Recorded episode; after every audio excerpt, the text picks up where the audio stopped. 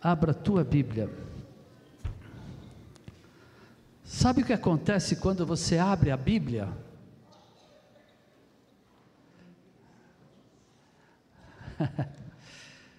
quando você abre a Bíblia, o céu se abre, esperando que você esteja com os teus ouvidos atentos, porque Deus quer falar. E quando Deus fala, nós temos que ficar quietos. Há um salmo que diz assim: Aquietai-vos e sabei que eu sou Deus. Então, quando você abre a Bíblia, Deus espera que você ouça Ele falar.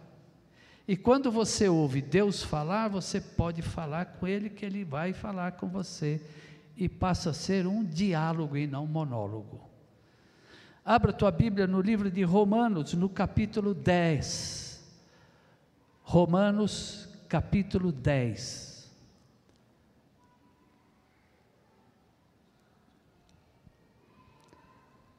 Eu dei um tema para esta mensagem.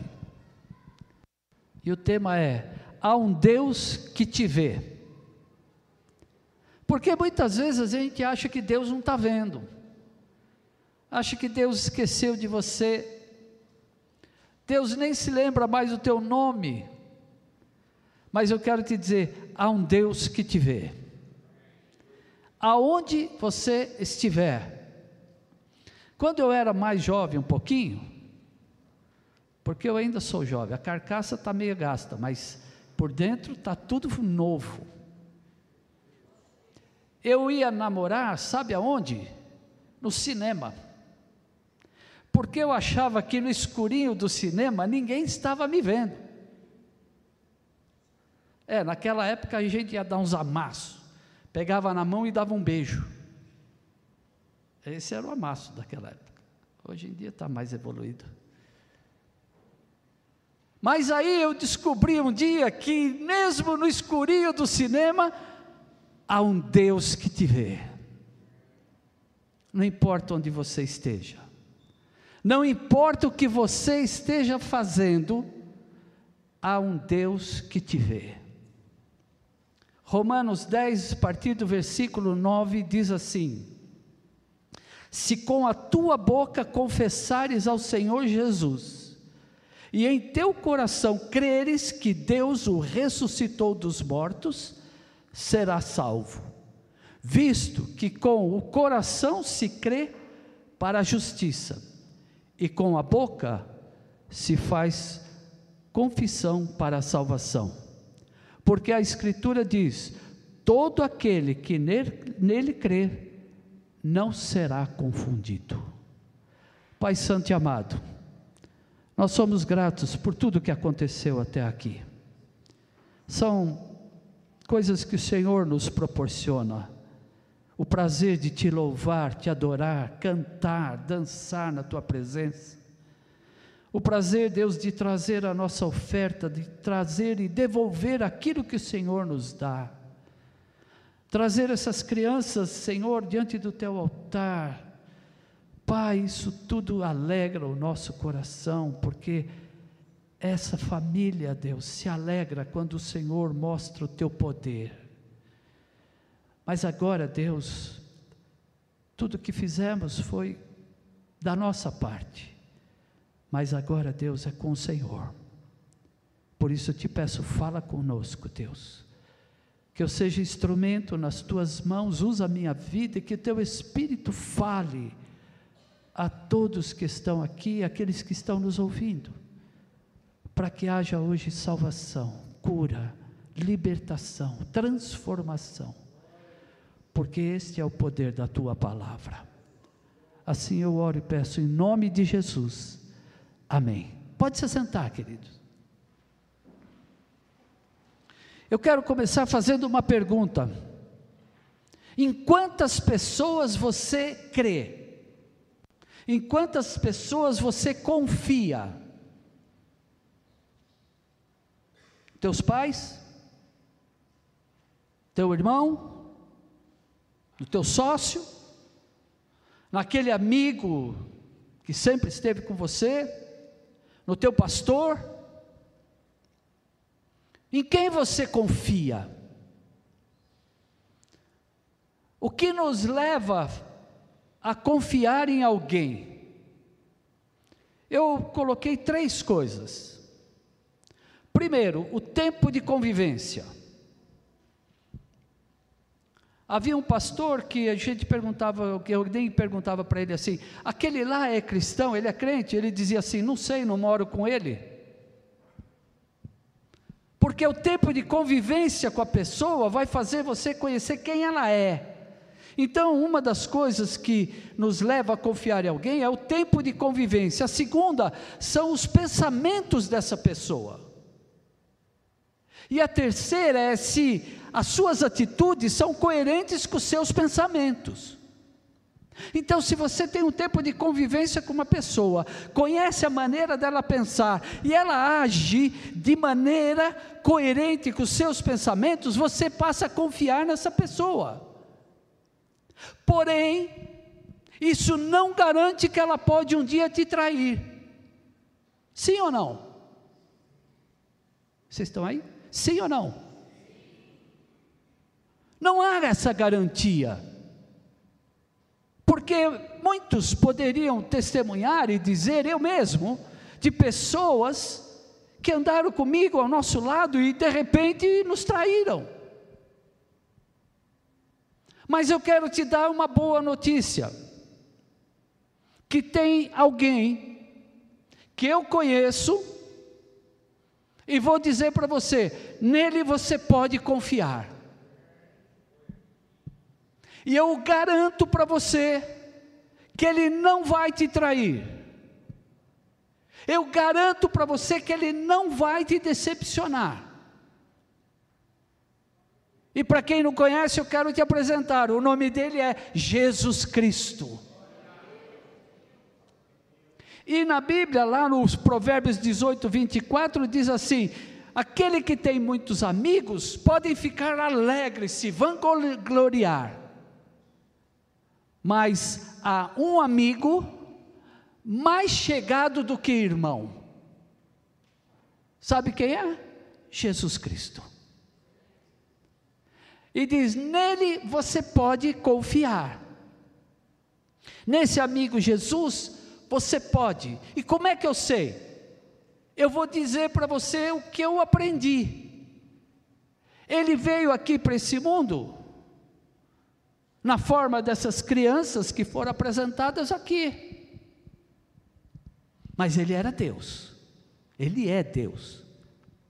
E ele cresceu, se tornou um homem, e aos 30 anos ele começa o seu ministério. Ele vai então começa a fazer amigos.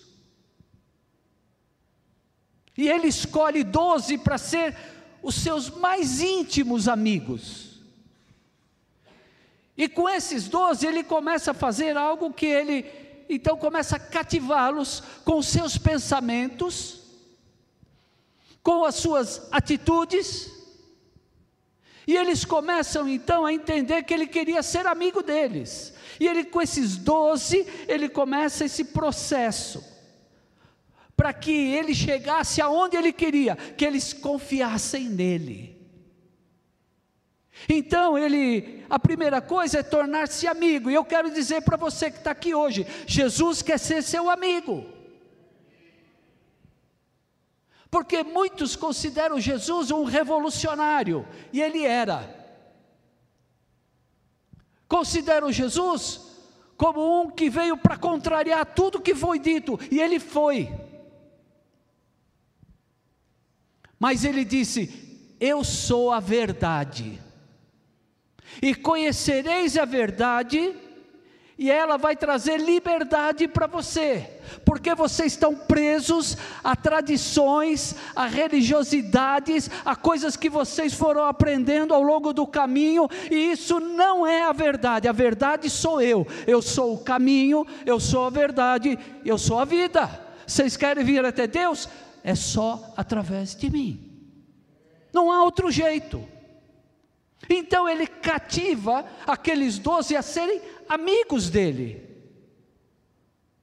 Então hoje ele quer cativar você a ser amigo dele, ser amiga dele. E ele continua e vai ganhando o quê? Com esse com essa convivência, ele jantava com eles, acordava com eles, tomava café da manhã com eles e começa então a ter uma convivência e uma intimidade e que eles iam conhecendo quem era esse homem que começa a falar coisas estranhas que eles nunca tinham ouvido. Então ele vai e ganha a confiança deles. E ele então começa um processo de transformação na vida daqueles homens. E o que Jesus quer aqui nessa noite é ser teu amigo, ganhar a tua confiança e transformar a sua vida. Sabe como que ele fez? Ele pegou doze caras que não tinham nada a ver um com o outro eram até amigos, pescadores. Outro era cobrador de impostos. E ele vai pegando homens sem nenhuma instrução, sem serem poliglotas, sem serem milionários. Não, ele escolheu aleatoriamente certo que ele sabia que estava escolhendo, mas para nós aleatoriamente, e ele vai então, pega pescadores, pega homens que eram bem de vida financeiramente, Mateus era um cobrador de impostos, e ele vai chamando homens, uns com vida dura, difícil, outras nem tanto, mas para ele não importava a questão social, ele queria transformar de dentro para fora aqueles homens. Ele queria produzir uma transformação de vida interna para que o exterior fosse mostrado que houve uma transformação interna. E o que Jesus quer hoje é transformar a tua vida. Você vai dizer, mas tá bom. Eu acabei de contar aqui com o irmão aqui, o bom é inimigo do ótimo. E alguém pode dizer, está ruim. Eu vou dizer para você, pode ficar bom. Se você deixar Jesus se transformar. E quando fica bom, não para. Porque Jesus tem excelência de vida para todos nós. O que Jesus quer é que você tenha uma vida plena, uma vida abençoada, uma vida próspera. E quando a gente fala próspero, fala assim, poxa, então eu vou ficar rico. Não é esse, esse tipo de prosperidade que Jesus veio trazer. Ele quer sim que você seja próspero também financeiramente, que é bom. Se alguém achar que dinheiro é ruim, eu, faz um pix. Faz um pix aí, eu já dou já. 983757121. Alguém anotou?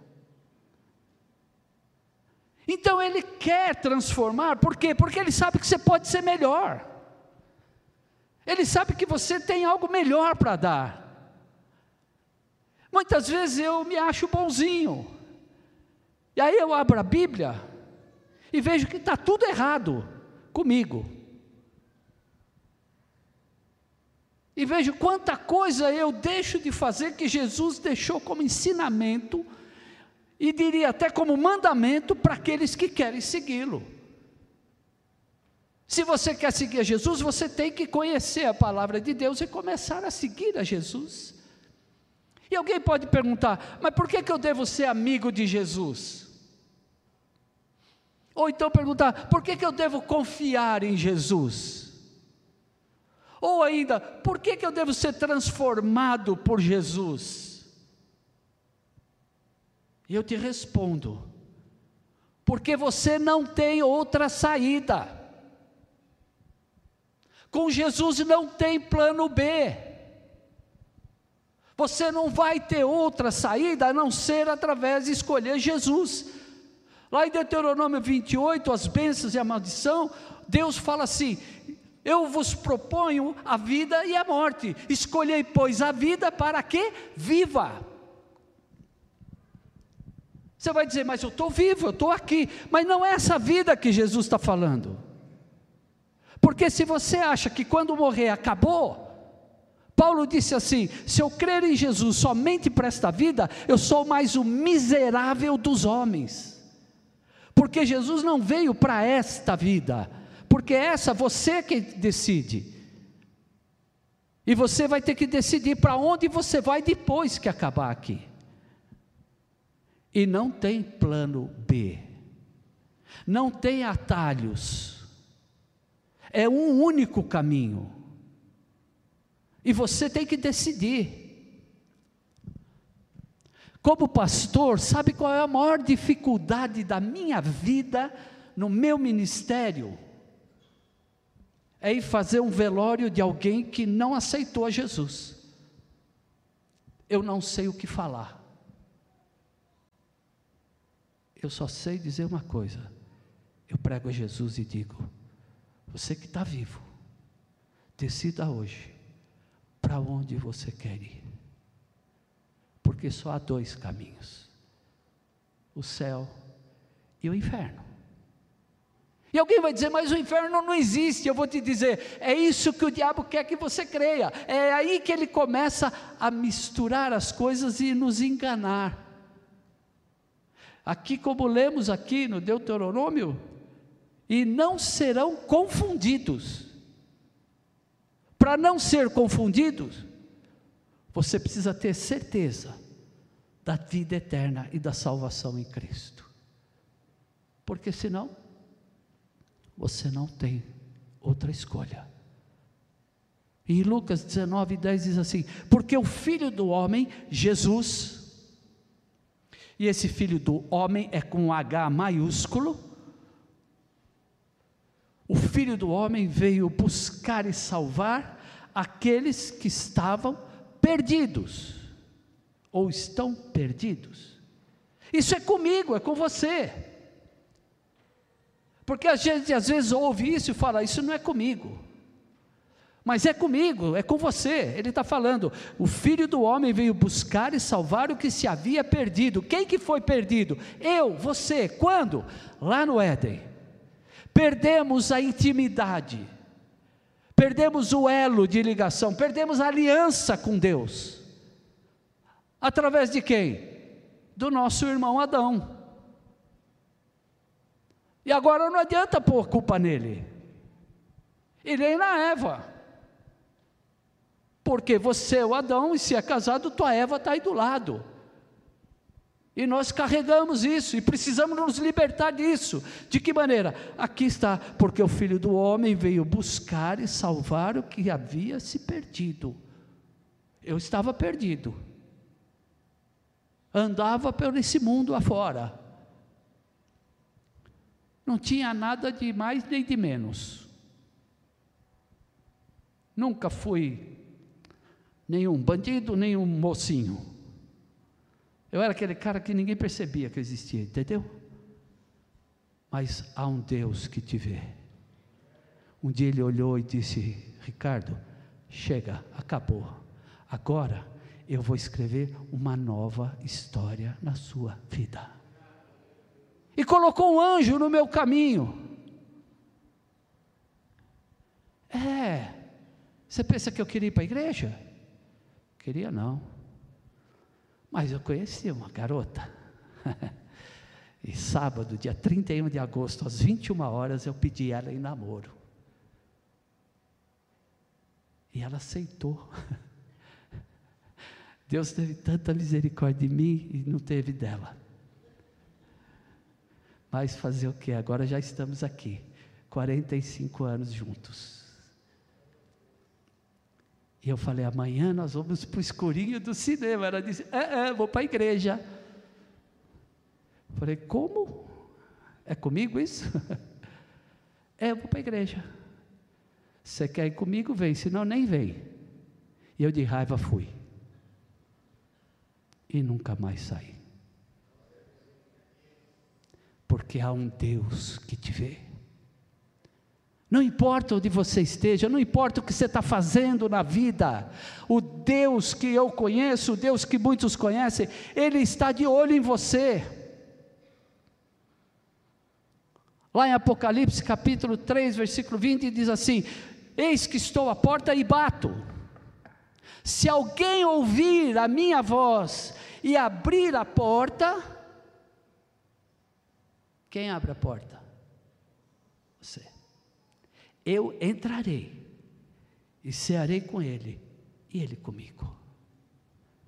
Eu contei aqui outro dia já, muitos já conhecem essa história. Houve lá uma, uma vernissage apresentando um quadros e havia um quadro lá que chamou a atenção de todo mundo, e todo mundo parava e olhava para aquele quadro. Oh, que quadro maravilhoso! E que tinha nesse quadro? Uma porta, um homem de costas e batendo na porta. Só que em determinado momento alguém gritou: Ei, esse quadro está errado, tem um erro aí. Todo mundo parou, olhou para aquele homem. Mas aonde que está? O quadro tão maravilhoso, tem um erro, o que, que aconteceu? Ele disse: essa, esta porta não tem fechadura.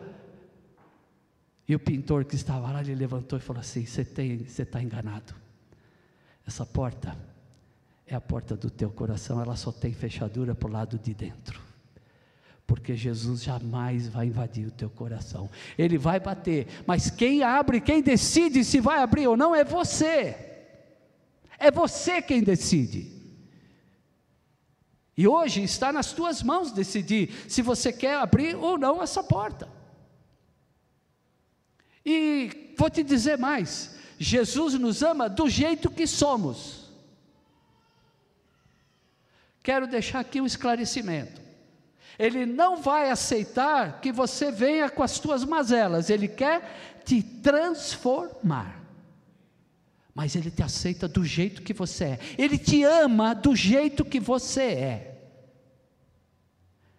E aqui na Bíblia, lá em 1 João 4, 19, diz assim: Nós o amamos porque Ele nos amou primeiro.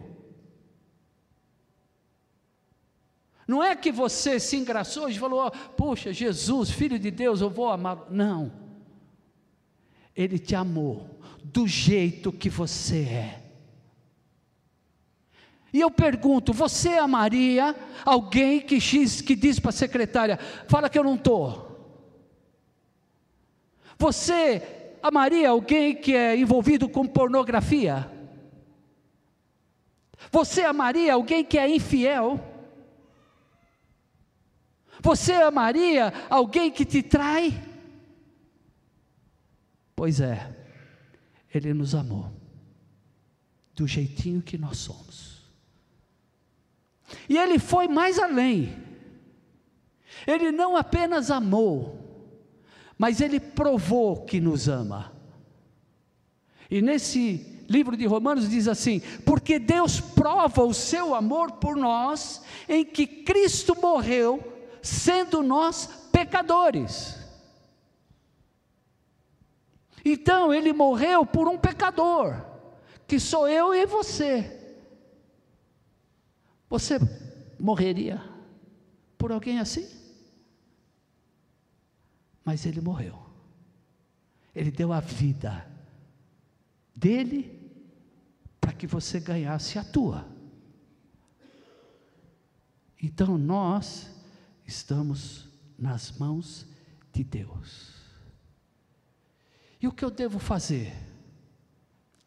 O apóstolo Paulo diz assim: em determinado momento, ele nos chama e diz assim: sede meus imitadores, como eu sou de Cristo. Então ele está dizendo assim: imite a minha vida, faça o que eu faço. Porque ele estava nesse processo de transformação, estava sendo transformado, porque era um homem que perseguia os cristãos, que, se possível, levava-os à prisão, e se visse eles morrendo, ele não tinha compaixão, mas esse mesmo homem é transformado por Jesus ele passa a ser o maior apóstolo que nós conhecemos. Pedro, que era um pescador rude, que negou Jesus três vezes, Determinado dia ele vai e faz uma pregação, três mil almas se convertem a Jesus. Esse é o Deus que transforma. Esse é o Deus que faz aquilo que muitas vezes nós não fazemos, porque dizemos, não tem jeito. Mas para Deus sempre haverá um jeito, quando nós abrimos o nosso coração a Ele. E passado um tempo, o apóstolo Paulo não diz mais sede meus imitadores, sabe o que, que ele fala? Sede imitadores de Deus porque ele percebeu que ele não poderia ser o exemplo mais perfeito do que Jesus. Então, se você quer ter uma vida de acordo com aquilo que agrade a Deus, procure imitar Jesus. Quando alguém quer imitar alguém, ele estuda aquela pessoa, vê filmes daquela pessoa, ouve a voz daquela pessoa,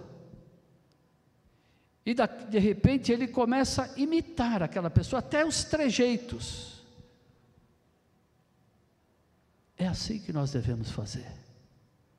Nós devemos ser imitadores de Cristo, falar como Ele fala, agir como Ele ama, amar como Ele ama. Sabe, certa vez, Pedro, quando nega Jesus, disseram para ele assim: Ei, você não era um deles lá, estava lá com ele? Não, não, eu não sou, mas você fala como eles. O apóstolo Paulo já estava imitando a Cristo, ele já estava falando como Cristo, porque Cristo era para ele o exemplo de vida. Então, meus amados, eu vou ler de novo Romanos 10, 9, que diz assim: Se com a tua boca, é você quem tem que tomar a decisão, se com a tua boca confessares ao Senhor Jesus em teu coração, creres que Deus ressuscitou Jesus dos mortos, serás salvo. O que, que é salvação? é garantir aqui, em vida, o passaporte para estar lá, quando esta vida aqui terminar e começar a nova vida com Jesus lá na glória. Ele disse: Eu vou para o Pai, vou preparar um lugar para vocês, mas eu volto para buscar a minha igreja, porque onde eu estiver, eu quero que vocês estejam comigo. Se você quiser estar lá com Jesus, tem que confessar, tem que crer, tem que trazer Ele para dentro do teu coração. Não adianta dizer, não, Jesus anda comigo, ele não, Jesus andando comigo não funciona. Você tem que pegar Jesus e botar ele dentro de você. Quando você colocá-lo dentro de você, Aí você pode dizer: Jesus, Ele caminha comigo. E é isso que nós queremos, amados. Que todos tenham entendimento e creiam que Jesus Cristo é a única solução da nossa vida.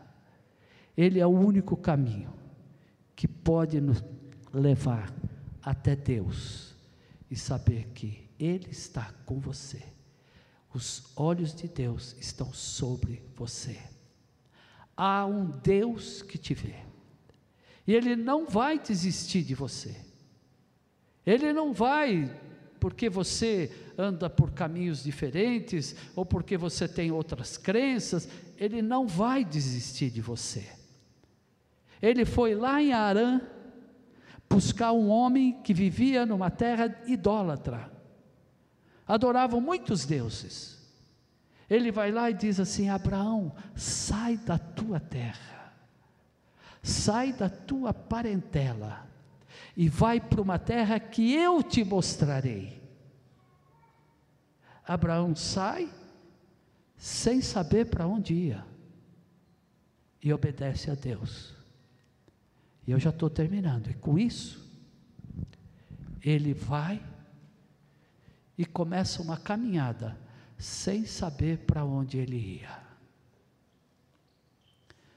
E ele, então, é conclamado o patriarca do povo hebreu, hoje os judeus, o homem que deu início a essa família de Deus, que crê, que louva, que adora o Senhor Jesus. Assim seja. Assim seja hoje na tua vida. Vamos ficar de pé. Nós vamos louvar com o último hino. E com isso eu quero dar oportunidade, se tiver alguém aqui hoje, que ainda não fez esse ato de fé, não disse, Jesus, vem morar no meu coração, transforma a minha vida, muda aquilo que precisa ser mudado, porque se tem coisa que dá para melhorar, melhora, faz, mas você precisa dar essa autorização a Ele, Ele vai bater, mas quem abre a porta é você. Então, se você quiser abrir a porta hoje, quiser receber Jesus aí no teu coração, e você que está em casa, está aí ouvindo, se você quiser fazer isso, manda uma mensagem aqui no nosso celular. Nós vamos orar com você. E aí você vai experimentar de uma caminhada com Jesus. E como é que é isso?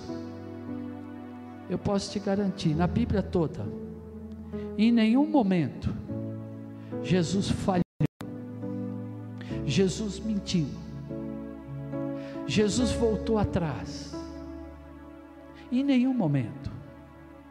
Ele nunca quebrou alianças feitas com homens. São sempre os homens que quebram alianças com Deus. Deus não quebra alianças.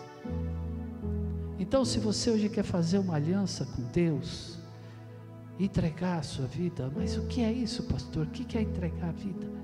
É você começar a aprender da palavra de Deus deixar ela transformar a tua vida.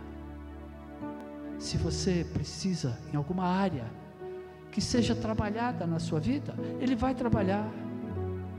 Se você precisa de algo que Ele faça por você, e você confiar e entregar nas mãos dele, Ele vai fazer. Porque Ele fez na minha, pode fazer na tua. Fez na de muitos aqui. E se você estiver nessa situação, Venha. Não precisa ter vergonha, ninguém vai perguntar nada para você.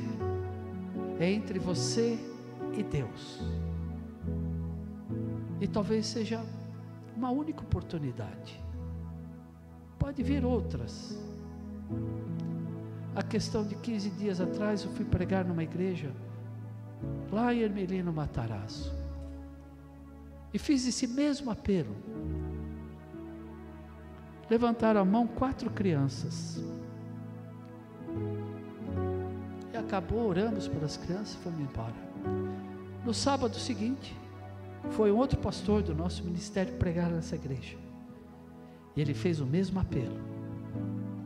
Aí levantou um casal, veio na frente e falou assim: Sábado passado, eu fiquei com vergonha de levantar e ir lá na frente. Mas eu cheguei em casa, me deu uma tristeza. Que bom que eu tive essa oportunidade hoje. Não perca essa oportunidade. Talvez seja a única.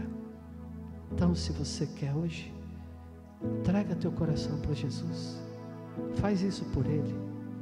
Porque o que Ele fez por você não tem preço. Não há nada que você faça para Jesus te amar mais e nem para Ele te amar menos. Ele simplesmente ama. Vamos louvar o Senhor. Enquanto a gente louva, se você quiser, sai do teu lugar, vem aqui para frente. Se não quiser, levanta a mão. Mas eu quero orar com você hoje. E não quero que você saia daqui sem levar a bênção de Deus para tua casa. Amém? Porque Ele vive. Eu posso crer no amanhã.